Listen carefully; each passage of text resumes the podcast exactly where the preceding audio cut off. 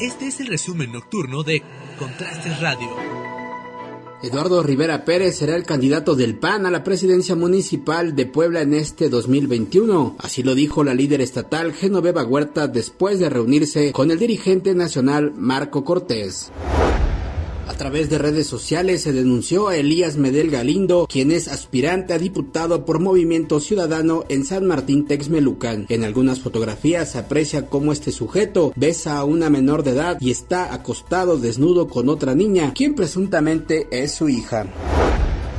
La presidenta municipal de Puebla, Claudia Rivera, realizó una jornada de servicios públicos en la colonia San Manuel. Indicó que se invirtió en chapeo, poda de pasto, deshierve, así como el mantenimiento a las luminarias de esta colonia.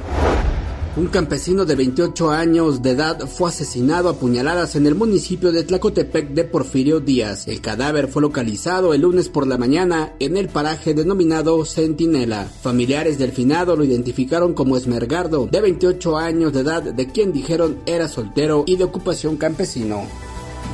Este es el resumen nocturno de Contraste Radio de este 16 de febrero. Mi nombre es Carlos Gómez. Que pase una excelente noche.